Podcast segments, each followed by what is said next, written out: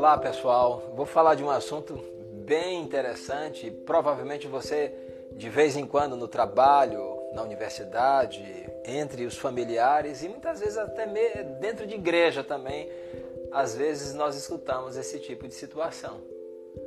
Concorrência emocional negativa. O que é que significa? Pois é, não é apenas as lojas ou os países que concorrem entre si. Muitas vezes as pessoas também concorrem e de forma negativa, inclusive. O que é a concorrência emocional negativa? São pessoas que disputam para saber quem sofre mais. Olha que situação. Há pessoas com as seguintes características: perderam a direção da vida, a vida não tem tanto sentido, elas não são tão valorizadas quanto merecem. Pois é, as pessoas precisam se sentir valorizadas e precisam aprender a valorizar. E quem participa desta concorrência emocional negativa geralmente não são tão valorizadas. E por isso se colocam numa posição de vítima.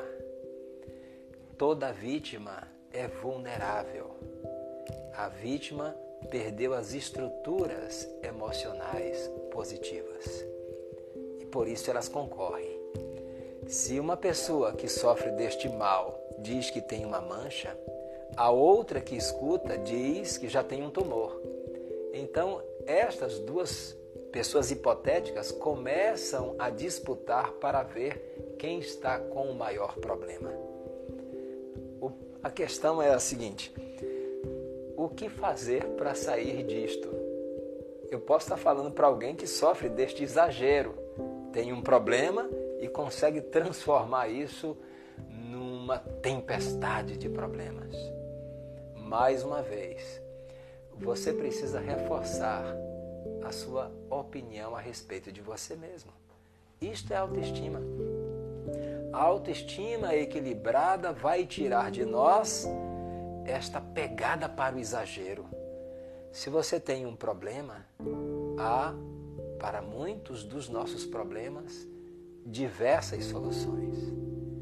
E uma delas é você aprender a se avaliar melhor, de forma positiva.